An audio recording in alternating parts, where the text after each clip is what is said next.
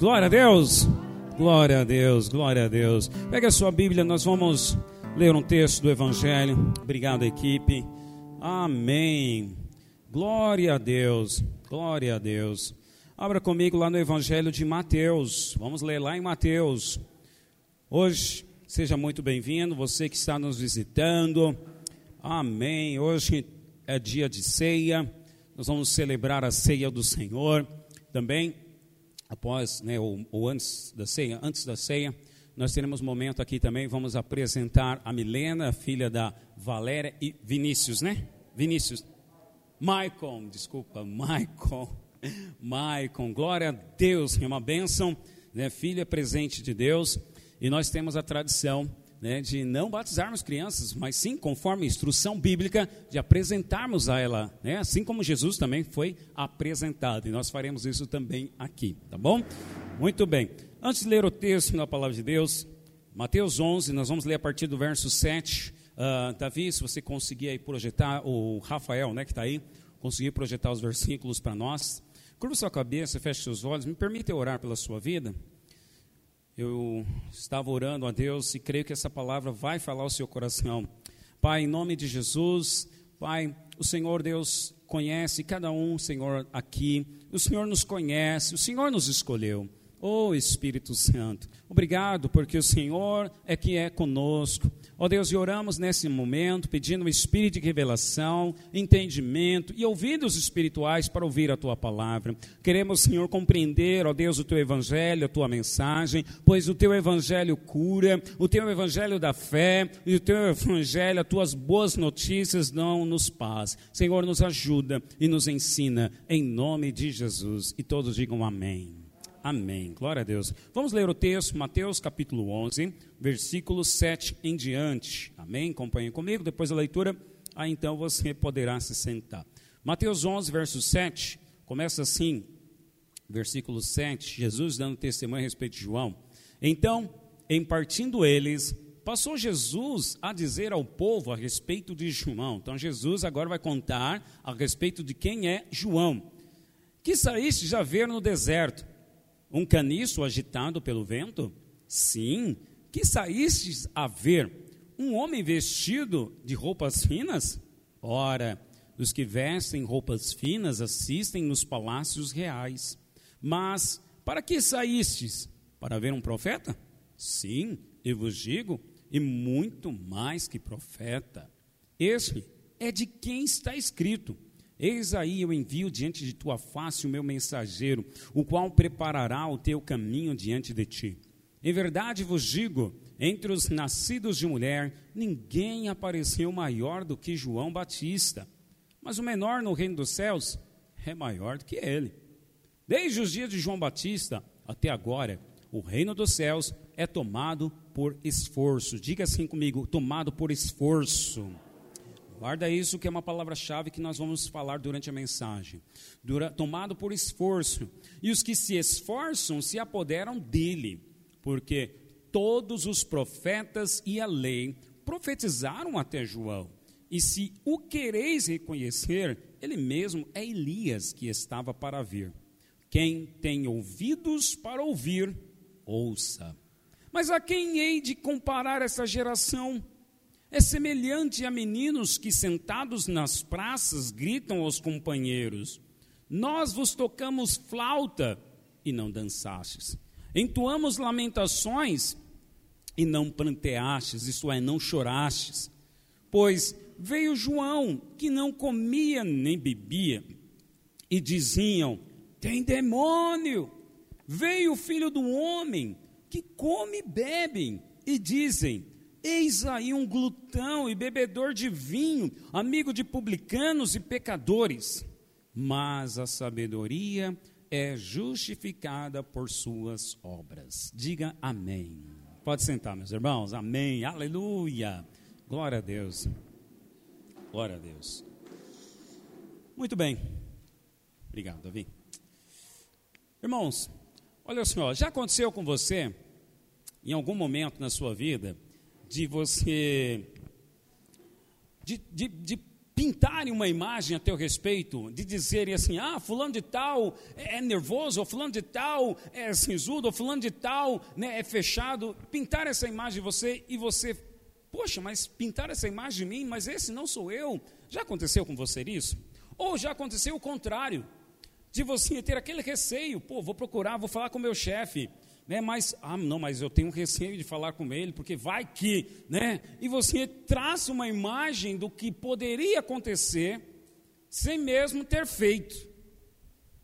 Ou você traça uma imagem né, do que o outro poderia dizer ou pensar. Vou dizer algo que aconteceu simples, bobo comigo. É, bobo porque eu considero depois que aconteceu bobo.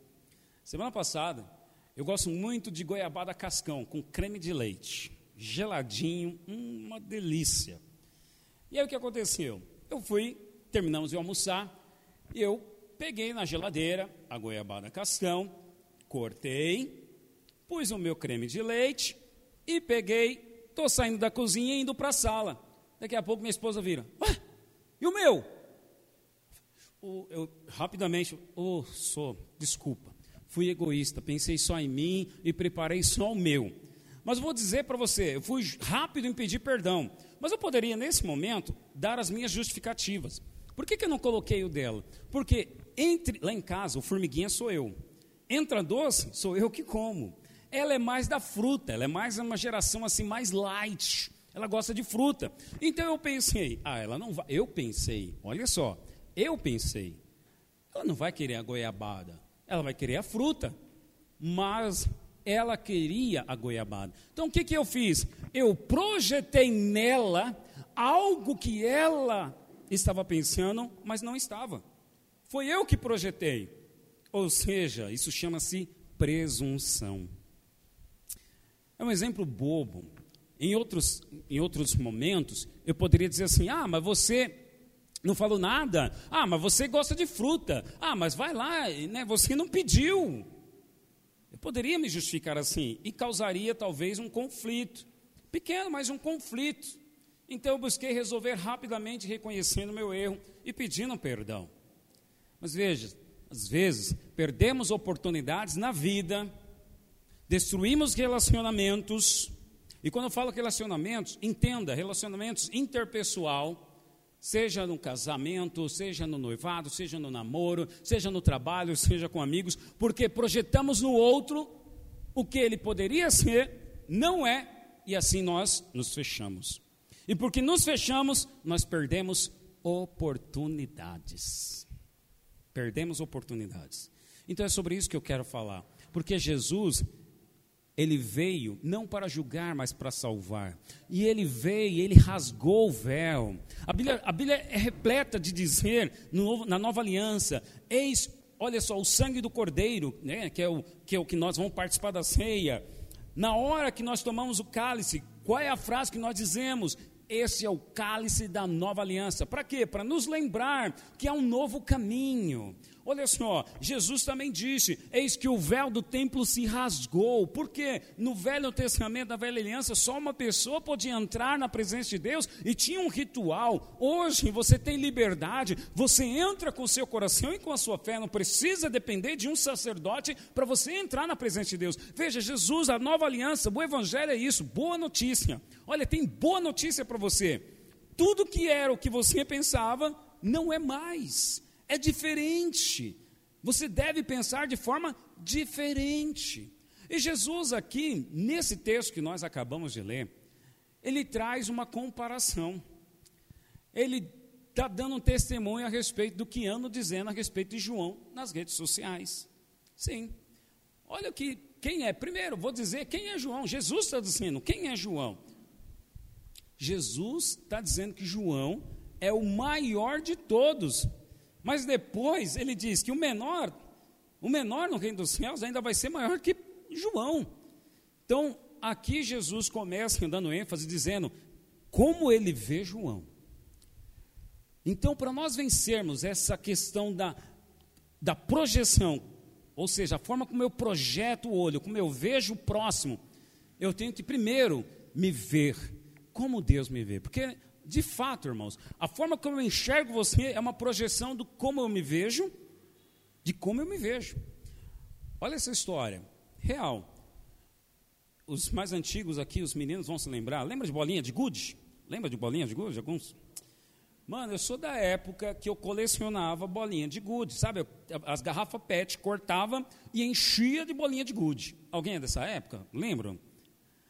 E tinha aquelas bolinhas, chamava bolinha de leite, que aquela, quando ganhava, meu, era 10. Então, tinha um menino que era colecionador. O cara, o menino era muito bom, é fera no jogo de bolinha de gude no buraco.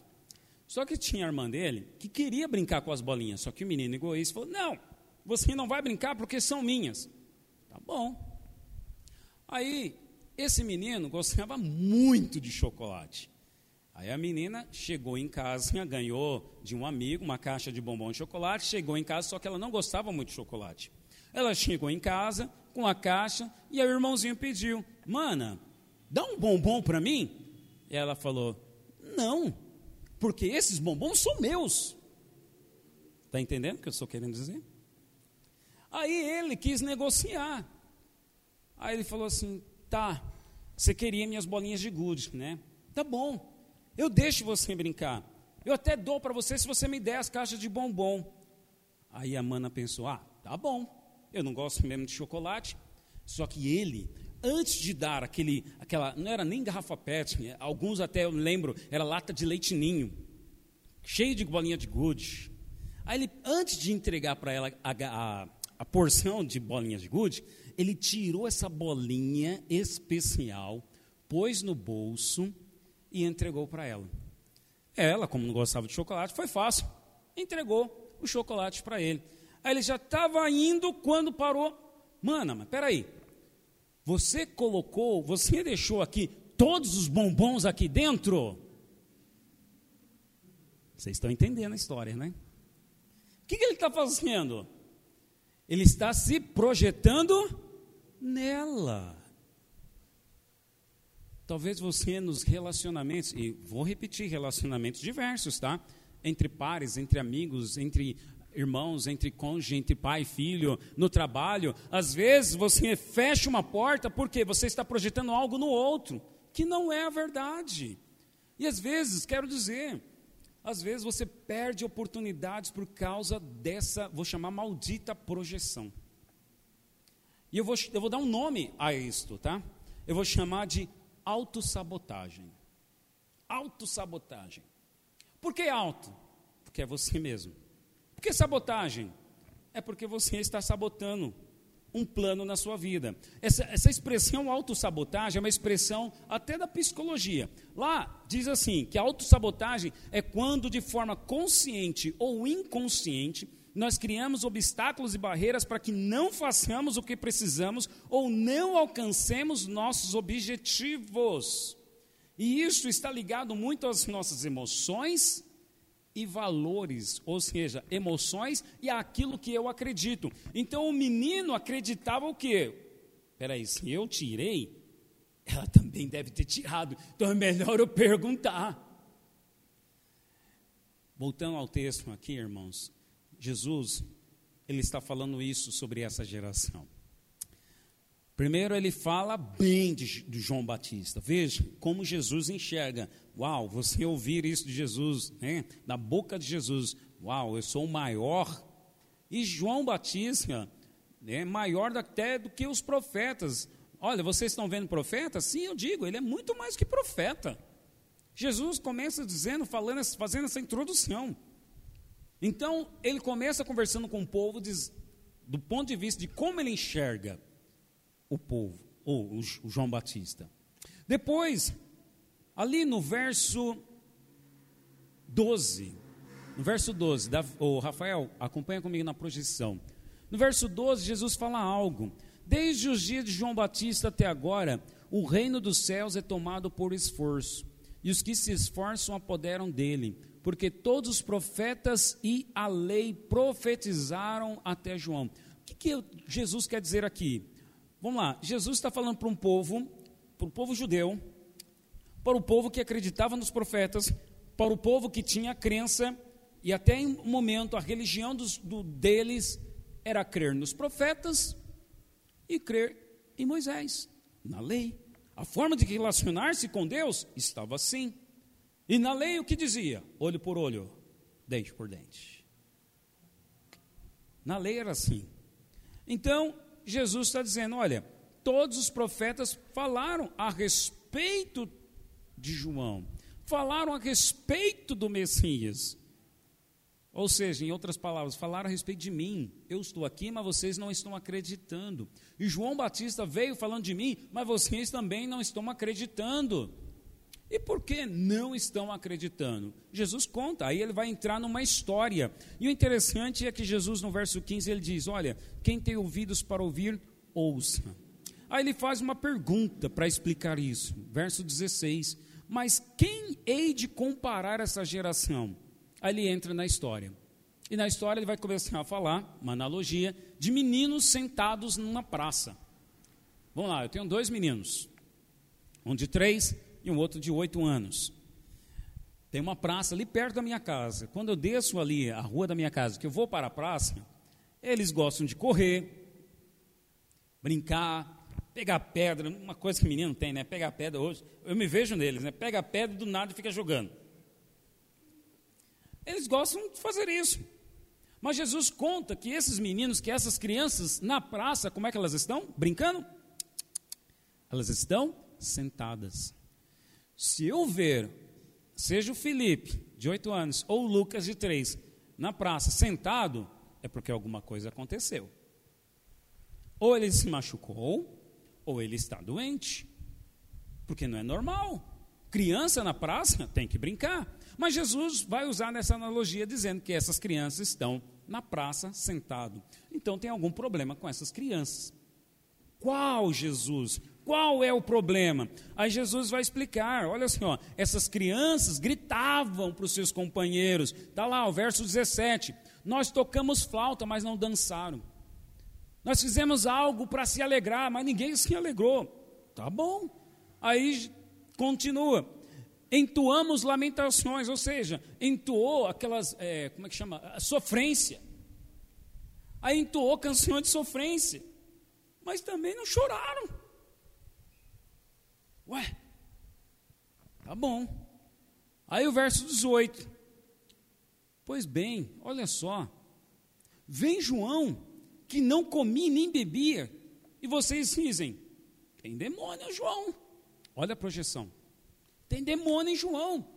E com isso, esse povo aqui está perdendo a oportunidade de ouvir a voz de Deus através de João estão perdendo a oportunidade de se relacionar com o Messias que foi profetizado pelo, pela lei e pelos profetas por causa da presunção que eles estão fazendo com João. Ele nem comia nem bebia, mas operava milagres? Tem demônio nele.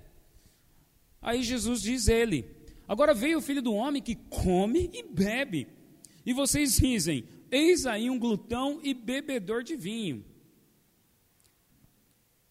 como agradar esse povo?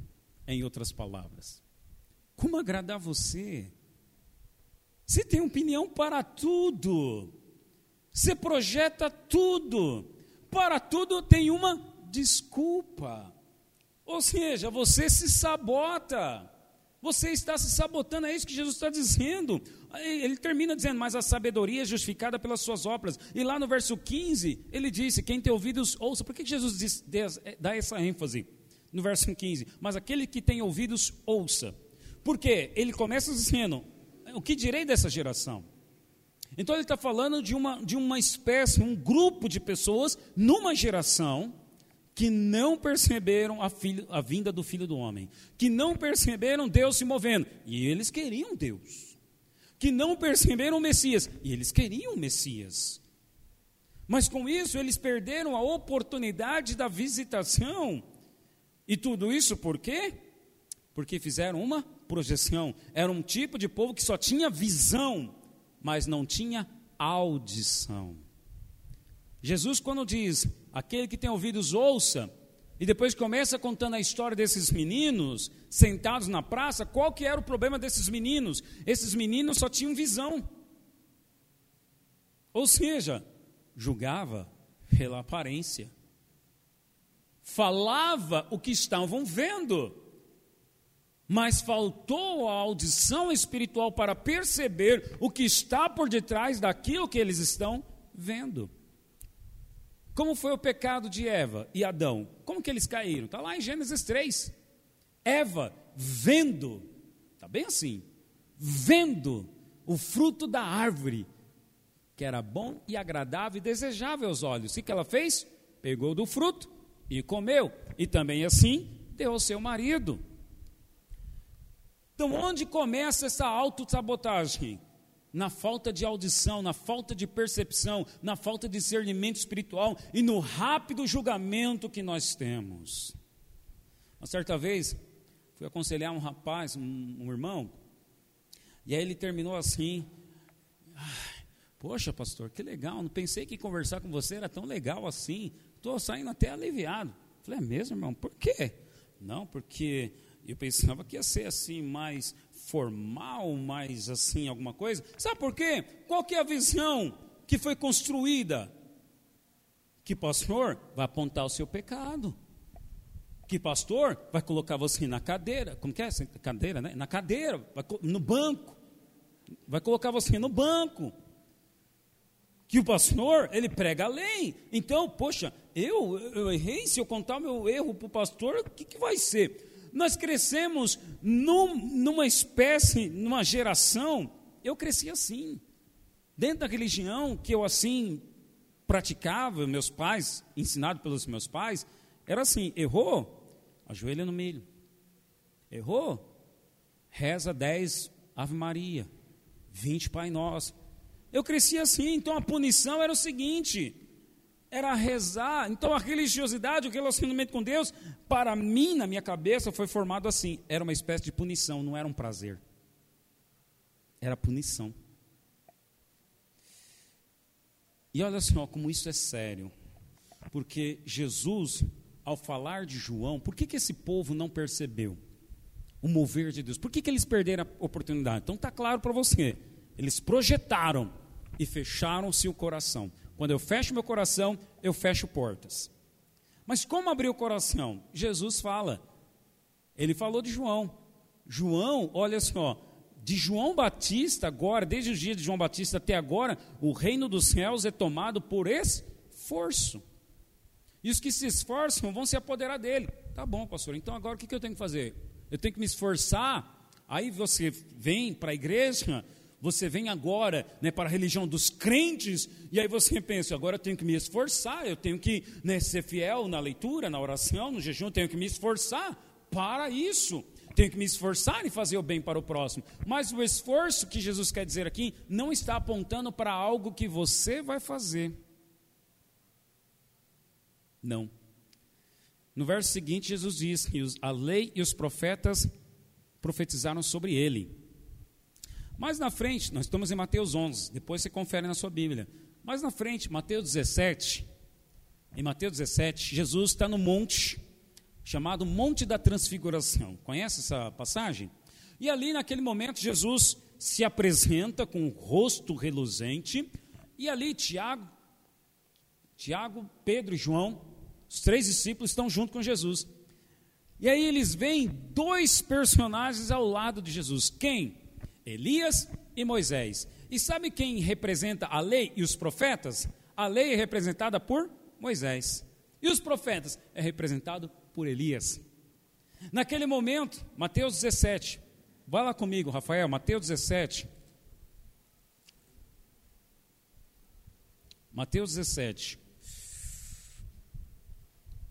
Verso 4. Olha lá, ó. Então disse Pedro, depois de ver Moisés e Elias, aí Pedro diz assim: Senhor, bom estarmos aqui. Se queres, fareis aqui três tendas: uma será tua, outra para Moisés e outra para Elias. Ou seja, Pedro está projetando o que ele aprendeu até aquele momento.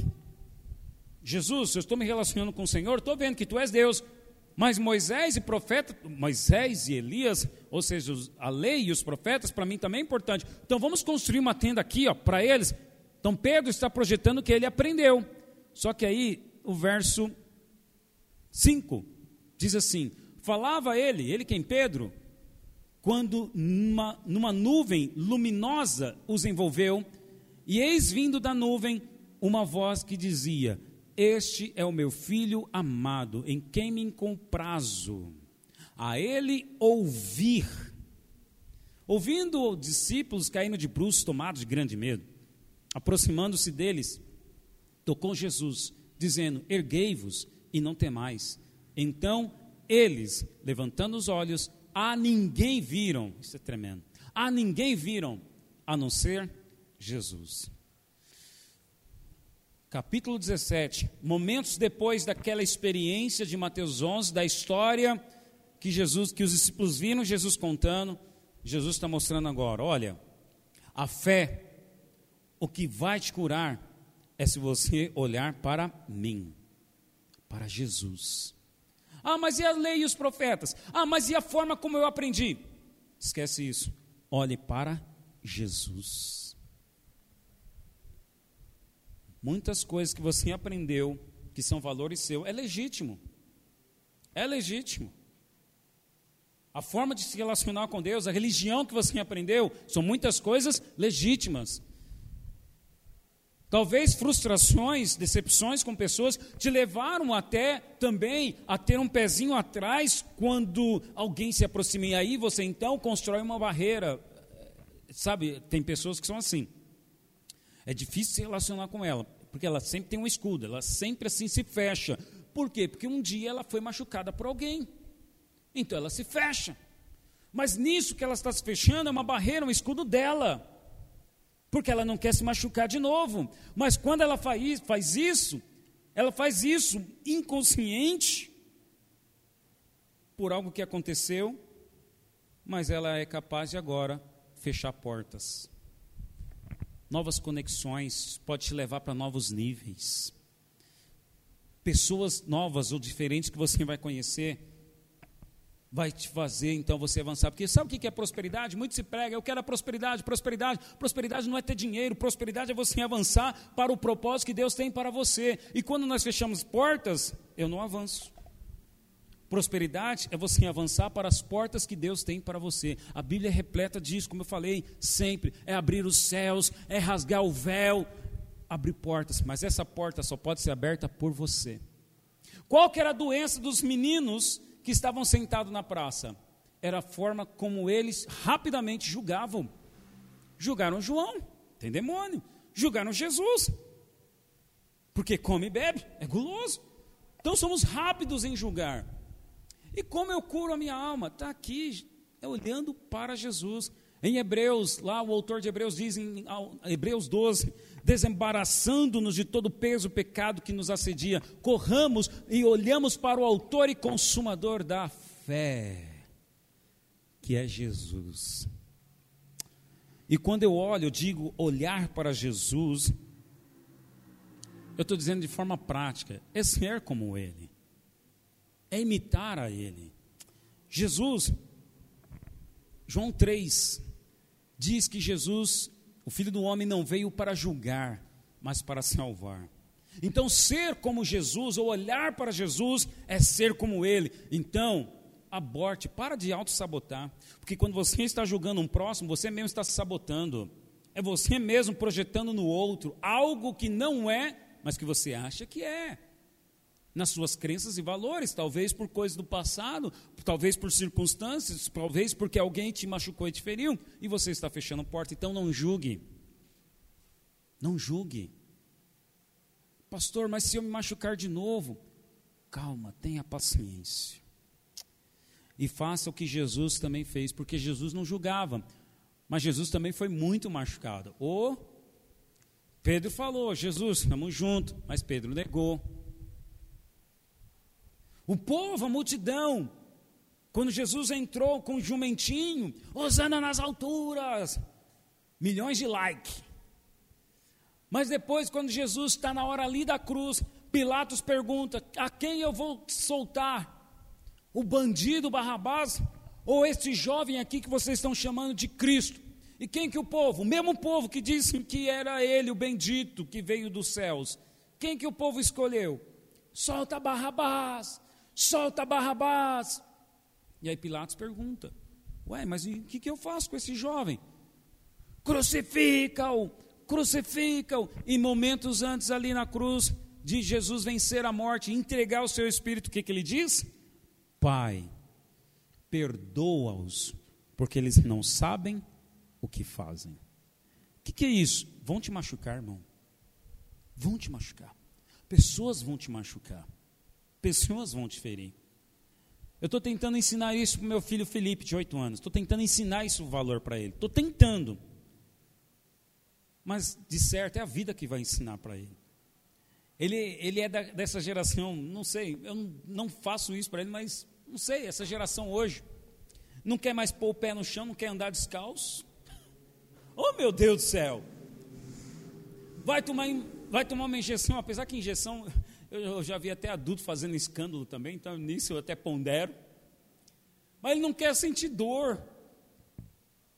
Na hora que meu filho cai, já aconteceu isso. Eu, minha esposa, meu filho caiu. Aí minha esposa, rápido, mãe é assim, né? Mãe quer proteger, quer colocar aqui. Por isso que às vezes falam, filhinho de mamãe, porque é protegido. Aí eu segurei minha mãe e falei, pera, segura, deixa ele nos procurar. De certo ele vem, mas eu quero ensinar ele. E toda vez que ele passa situações assim, eu tento passar para ele, filho, na vida você vai ter dor. Eu já contei aqui a história de quando ele foi tomar agora a vacina da gripe, né? E chorou antes de chegar no posto. Chorou, chorou. Eu falei, filho, vamos orar. Aí ele, é, mas não vai passar dor, não adianta nada orar. E aí, o que fazer? Eu falei, filho, verdade, você tem razão. Mas é só para orar para acalmar. Eu falei, não, não adianta. Aí até que eu todo, eu aproveito todas essas oportunidades para dizer, filho, é verdade, filho. Tem momentos na vida que você vai orar, mas vai doer. Vão te machucar. Irmão, querer viver sem se machucar, querer viver, sabe, sem se frustrar, não adianta. Se você se esconder, se você criar um, uma barreira, não, também não vou ser mais amigo de ninguém, também não vou mais me abrir, também não vou mais Sabe, talvez você está aqui, você se machucou numa igreja que você pertencia. E agora você está aqui, está todo assim, em autodefesa. Poxa, peraí, eu vou devagar, porque eu, ah, ah, ah, lá aconteceu isso quando eu dei dois passos, então deixa eu dar dois passos para frente, ao invés de dois, dar dois passos para trás, ao invés de dar dois passos para frente. Por quê? Porque eu quero me defender. Mas, irmão, não adianta. Isso vai acontecer. E ainda que você se esconda ou crie essa barreira, sabe o que vai acontecer com você? Você não vai se machucar. Verdade. Você vai resolver o seu problema. O seu problema. Mas Deus não resolveu o problema dele, que é transformar você. Porque de certo todas as coisas cooperam para o bem daqueles que amam a Deus, segundo um propósito que é transformar você à imagem e semelhança de Jesus. Então vai ter perca, vai passar por dor. Mas Jesus mesmo disse: Nesse mundo tereis aflições, mas tenha bom ânimo, porque eu venci o mundo. E que mundo Jesus venceu? Venceu essas pessoas que o machucaram. Que aflições Jesus venceu? Jesus venceu essas decepções. Poxa, decepção com Pedro. Estava ali junto, colado. E na hora H, pulou fora venceu a traição de Judas, estava ali junto, e aí mexeu no cofre da igreja de Jesus e ainda entregou Jesus para ser morto. Olha a aflição. Você ajuda a pessoa, você dá a sua vida pela pessoa e a outra e a pessoa te dá em troca o quê? Te entrega para os inimigos. Essas são as aflições que Jesus venceu e que você também vai vencer. E Jesus, depois de passando por essas aflições, ele foi levado para a coroa de espinho. Mas depois de vencer a coroa de espinho, ele recebeu uma coroa de glória. Ainda não chegou o momento de receber a coroa de glória, não chegou o meu momento também. Então significa o quê? Que ainda vamos receber muita coroada de espinho. Não adianta tentar fugir da cruz, não adianta tentar fugir dos problemas, não adianta criar uma autodefesa. Tudo isso que você chama de autodefesa, ou que você criou como autodefesa, é uma autossabotagem. Você está sentando, sentado na praça, apenas vendo tudo acontecendo e julgando e falando. É glutão. Tem demônio. Não é de Deus. Ah, aquele lá, ó, fala demais. Ó, aquele lá, ó. Ou seja, espectador e crítico. Espectador e crítico. Acredite, Jesus venceu e você também vencerá. E a forma como Jesus vê João, profeta, escolhido. Nós vamos orar aqui na reunião, né, pela Milena. E o que diz a palavra? Que desde o ventre Deus nos escolheu. Não só a Milena, mas cada um de nós.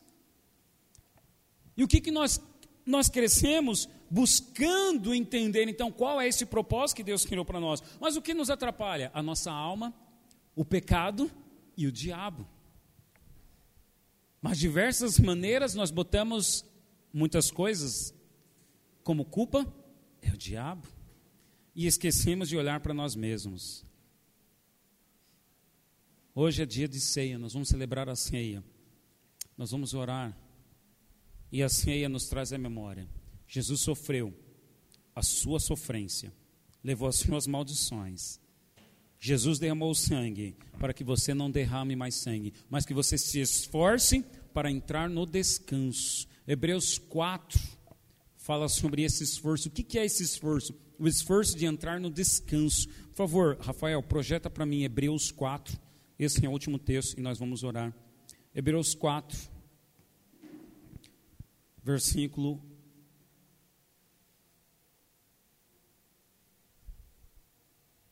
1.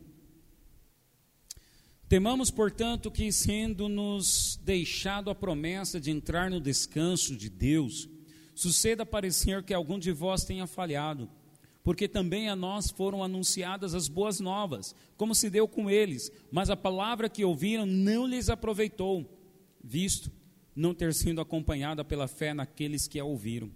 Nós, porém, que cremos, entramos no descanso conforme Deus tem dito. Assim jurei na minha ira: não entrarão no meu descanso, embora certamente as obras estivessem concluídas desde a fundação do mundo. Porque em certo lugar assim disse, no tocante ao sétimo dia, e descansou Deus ao sétimo dia de todas as obras que fizeram. Verso 5. E novamente no mesmo lugar: Não entrarão no meu descanso, visto, portanto, que resta entrarem alguns nele, e que por causa da desobediência não entraram aqueles aos quais anteriormente foram anunciadas boas novas. De novo, determina certo dia. Hoje, falando por Davi, muito tempo depois, segundo antes fora declarados. Hoje, se ouvirdes a sua voz, não endureçais o vosso coração. Ora, se Josué lhes houvesse dado descanso, não falaria posteriormente a respeito de outro dia. Portanto, resta um repouso para o povo de Deus. Aleluia. Porque aquele que entrou no descanso de Deus, também ele mesmo descansou de suas obras, como Deus das suas. Agora, olhe o verso 11. Esforcemo-nos, pois, por entrar naquele descanso a fim de que ninguém caia segundo o mesmo exemplo de desobediência. Resumindo aqui, o autor de Hebreus está contando que desde a fundação, no sétimo dia, Deus criou o homem no sexto, no sétimo dia, a Bíblia diz, Deus descansou. E o que fez o homem? Também descansou. E o que, que eles descansaram? Que descanso fez o homem? O homem não tinha feito nada, quem tinha feito a obra era Deus. Em seis dias criou tudo, mas o homem descansou junto com Deus. Então qual é o verdadeiro descanso? É o descansar em Deus, é o encontrar a paz nele. Eu estou com ele, eu estou no descanso. Mas aí depois ele diz, o autor de Hebreus: veio o povo do Egito, não creram não creram nessa palavra, por isso morreram no deserto. Nem Josué, a promessa era entrar na terra prometida. Eles entraram na terra prometida, mas não foi Josué que deu o descanso. Ali, a terra prometida, não era o verdadeiro descanso ainda. Aí veio Jesus, que descansou das suas obras. Qual obra? A da cruz, que nós, na ceia, lembramos. Essa foi a obra que Jesus fez. Ele realizou a obra e entrou no descanso. Agora, o convite para você é: esforce-se para entrar no descanso. Mas como assim? Me esforçar para entrar no descanso? Para alguns, Você pode pensar assim, pastor, para alguns nem precisa de esforço, é só me dar uma rede, sombra, água fresca que eu descanso. Mas não é o descanso físico, é o descanso da alma. É o descanso da alma. Descanso físico, irmão. Uma boa noite dormida, bem dormida, você recupera, você está bem no dia seguinte. Descanso da alma. Você pode dormir 10 horas, Pode tirar férias, pode ir para Nova York, para Orlando, para Costa do Sauípe, pode tirar férias, sabe, de Deus, da igreja, das pessoas, do casamento do seu filho, pode tirar férias das pessoas, mas não vai resolver. Qual é o verdadeiro descanso? Está em Deus. E é interessante que o autor diz: me esforçar para entrar nesse descanso. Por que me esforçar? Porque eu estou em luta contra a minha alma, eu estou me auto-sabotando só julgando as pessoas pelo que eu estou vendo. Então, é se esforçar é você vencer essa batalha da tua mente, do que você projeta, dessa autossabotagem. Vença, se esforce para vencer isso, se esforce para vencer essa autodefesa, rompe essa autodefesa, destrói esse muro aí e se abra para novos relacionamentos, se abra para acreditar nas pessoas, porque Jesus acredita em você, então projete nas pessoas que você acredita, projete perdoar as pessoas como Jesus projeta em você que Ele perdoa também. Com isso, não seremos mais crianças na praça sentado, mas seremos crianças que iremos expressar as emoções. Se tocar música para dançar, nós vamos dançar. Se tocar música para chorar, nós vamos chorar nós vamos reagir com as emoções. É isso que Jesus está dizendo. Você tem emoção. Viva ela. Respeite as suas emoções. Mas a pessoa que está em autodefesa é para dançar, cantar, sorrir. Ela não sorri. Por quê? Ela está em autodefesa. É para chorar. Também ela não chora. Por quê? Porque ela está em autodefesa. Abra-se, meu irmão. É para rir? Ri. É para se alegrar com o próximo? Se alegre. É para chorar com o próximo? Vamos chorar vou chorar com você. Mas o que é isso? É se abrir para novos relacionamentos, é se abrir para o próximo, e com isso não julgarei mais pela aparência, mas o conhecerei por dentro. E aí portas vão se abrir para você. Amém? Vamos colocar em pé. Aleluia. Coloque a mão em seu coração, cura sua cabeça, feche seus olhos. Eu quero orar por você. Pai, em nome de Jesus, colocamos, Senhor, aqui agora o nosso coração. E quando eu digo nosso coração, o Senhor Deus nos deu uma alma, estou dizendo as nossas emoções. Oh Deus, criamos, Senhor, autodefesas. Quando é para rir, não rimos. Quando é para chorar, não choramos. Por quê? Porque criamos autodefesa, Senhor. Seja por uma frustração do passado, seja porque alguém decepcionou, seja porque alguém falou, ou seja por presunções, porque projetamos algo, Pai. Mas na tua palavra o Senhor nos mostrou o caminho. É entrarmos no descanso, é entrarmos para olhar para o Senhor.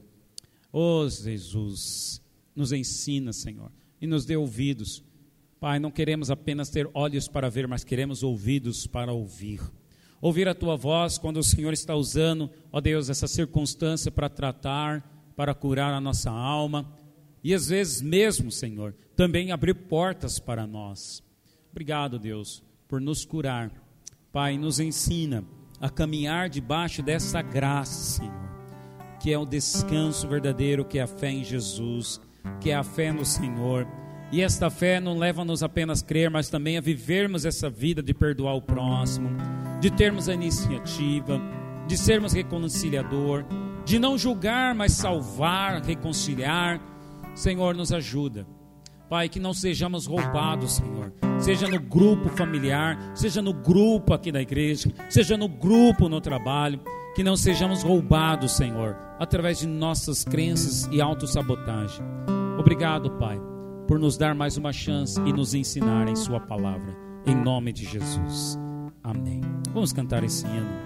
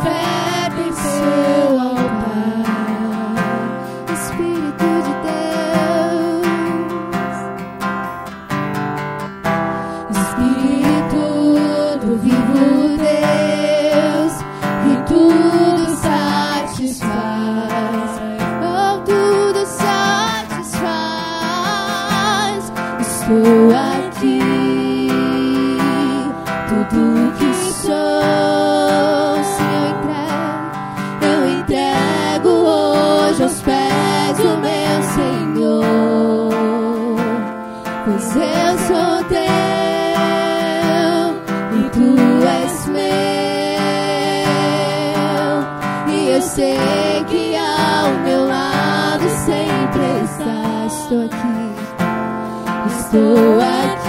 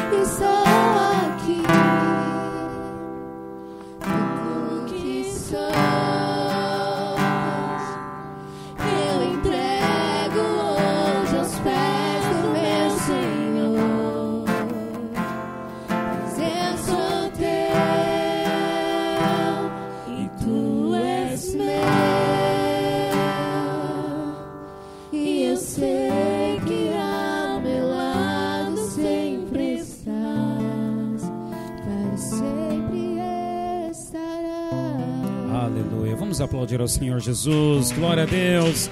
Glória a Deus. Diga glória a Deus. Aleluia, aleluia. Quantos foram abençoados nessa noite com essa mensagem? Amém. Nós vamos trazer em adoração a Deus, nossa oferta, nosso dízimo. Separe então, se você foi abençoado, sua é melhor oferta de gratidão. Se você vai trazer o seu dízimo, temos ali o um envelope personalizado, temos maquininha ali, se você precisar usar, passar o cartão também. Também temos Pix, que é o e-mail da igreja que você pode também fazer a sua oferta através do Pix. Amém? Nós vamos cantar um hino de louvor. Enquanto nós cantamos, você poderá sair do seu lugar e trazer a sua oferta até aqui à frente onde está posicionado o servo. Amém? Vamos lá, vamos louvar o Senhor.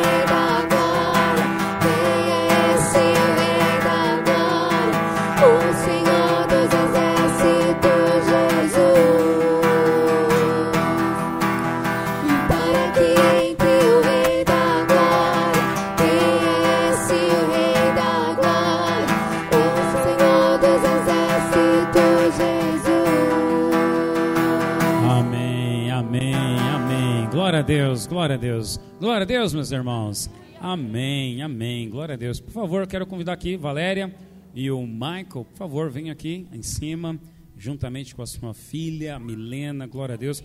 Por favor, projeta para mim o slide. Glória a Deus. Nós vamos orar antes de ministrarmos a ceia. Nós vamos apresentar a Milena ao Senhor. Isso, projeta para mim. Puder, Maria, apaga a luz aqui do meio. É o interruptor do meio, por gentileza. É o, isso, maravilha, obrigado. Glória a Deus, glória a Deus. Aqui, eu nessa foto, é eu com meu filho Felipe, quando apresentei ele ao Senhor. Inclusive, ontem ele fez oito anos, significa que faz oito anos dessa imagem, dessa foto. Tinha até cabelo, olha só, dá para perceber? Tinha até cabelo oito anos atrás. Por favor, Davi, avança o slide, por favor. O que significa consagrar, que é o que nós vamos fazer aqui? Porque nós, cristãos evangélicos, não batizamos. Porque nós acreditamos no que diz a Bíblia, que o batismo nas águas é para arrependimento. Se eu, nesse momento, perguntar a Milena: Milena, você se arrepende dos seus pecados? Não há resposta. Oi.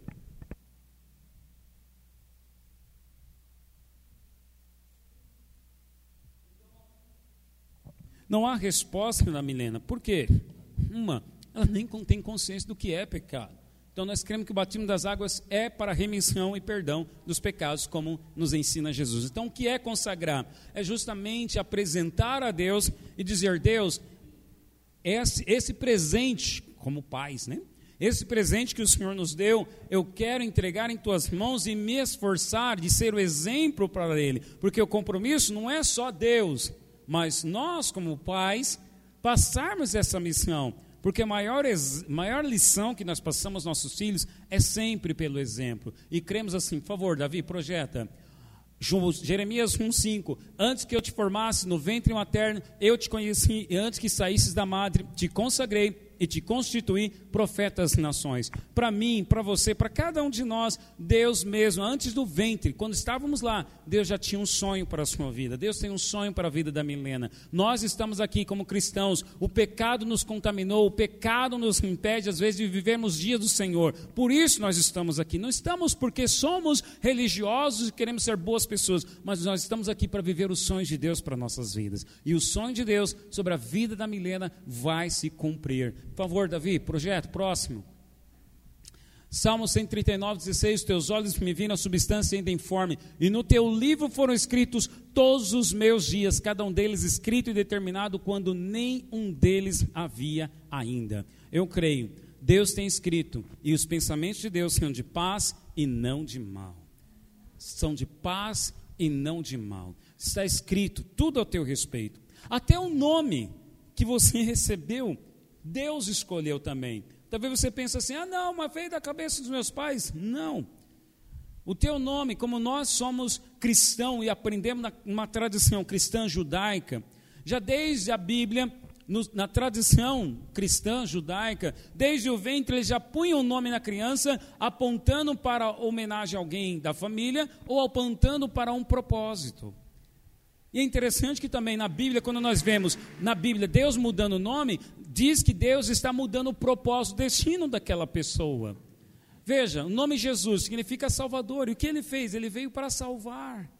Abraão significa Abraão pai, mas Abraão pai de multidões.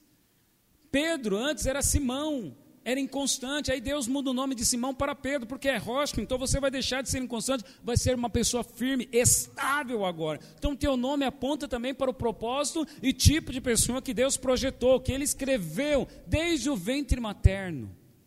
Eu descobri, nós temos um programa que nós compramos dentro de uma sociedade cristã judaica, que ela nos dá o significado de todos os nomes, apontando justamente para o propósito. E é o que nós cremos. O significado do meu nome, Márcio, é servo de Deus. E olha só que interessante, Valéria e Michael. Meu nome Márcio significa servo de Deus. E desde quando criança, minha mãe, ela sabe isso que eu sempre conto. Minha mãe ela fez uma promessa, mas a promessa que minha mãe fez na religião que nós frequentávamos é o seguinte: ela fez a promessa, mas quem pagava era eu. Todo mês em outubro em homenagem à santa que é celebrada no mês de outubro, eu tinha que vestir marrom 30 dias vestindo marrom. Eu ia para a escola, calça marrom, camisa marrom, tênis marrom, tudo marrom, até a cueca, tudo marrom. Uma promessa que ela fez para até os meus 12 anos de idade eu ter que cumprir. E aí ela me consagrou, ela disse, desde o ventre, eu estava consagrado para essa imagem, para essa entidade. E aí eu me converti, aí nesse encontro, né, quando deram o meu significado do meu nome, na hora me veio a memória isso, falei, meu Deus, eu sou servo de Deus desde o ventre, mas o diabo queria me distorcer para me levar a consagrar e servir uma entidade ao invés do Deus vivo. Olha só que sério é isso. O teu nome aponta para um propósito. E sabe qual é o significado de Milena? Milena significa preparada no Espírito. É esse o significado de Milena. Milena é preparada de Deus. Talvez Michael não sei, né? Michael, Valéria. Talvez vocês pensaram, ah, Milena veio né, de surpresa, inesperado. Não. Deus preparou ela para vocês. Ela é um presente de Deus para vocês. Esse é o presente de Deus. Acredite, Deus tem um propósito para a sua vida. Ele escreveu e determinou cada um dos seus dias. Não seja talvez como aquela pessoa, ah, eu não gosto do meu nome. Irmão, ah, eu nasci, foi de propósito. Ah, mesmo. No teu nome tem um propósito, tem um significado. Amém? Maria significa cheia de graça. Aleluia! Sempre o favor de Deus, glória a Deus. Vamos orar então pela vida da Milena, que foi preparada por Deus, preparada no Espírito para vocês. Amém? Quero convidar, antes de convidar você, perdão, pode acender a luz, isso, né, para os irmãos. Quiser vir mais à frente aqui, Neto, pode, pode fotografar, pode vir mais à frente. Isso, registrar esse momento que é importante. Por favor, Tati, segura o microfone ali para o Michael, por gentileza. Ou o Michael pode segurar isso. Michael, se quiser tirar a máscara, até para captar a voz, fica melhor. Michael, isso. Dá para o Michael segurar a Milena agora? Isso. O que nós vamos fazer aqui? Vocês se lembram daquele do desenho, filme Rei Leão? Lembra quando eu esqueci o nome do rei? Que ele levanta lá o, o leãozinho? Aquilo é o ato de consagrar. Olha, estou entregando, estou lançando você, projetando você para o seu propósito. Então, o pai, a figura masculina, o que aponta, pode perceber que a mãe, ela segura sempre o bebê assim.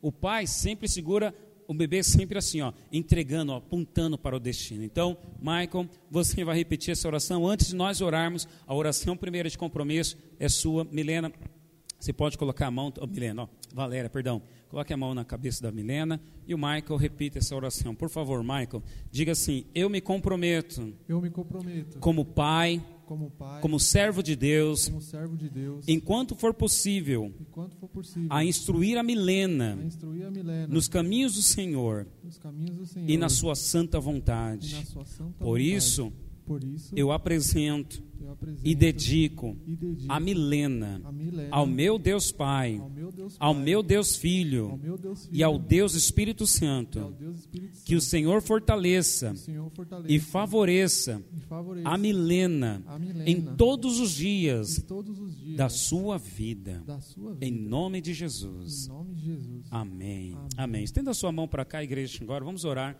pela vida da Milena.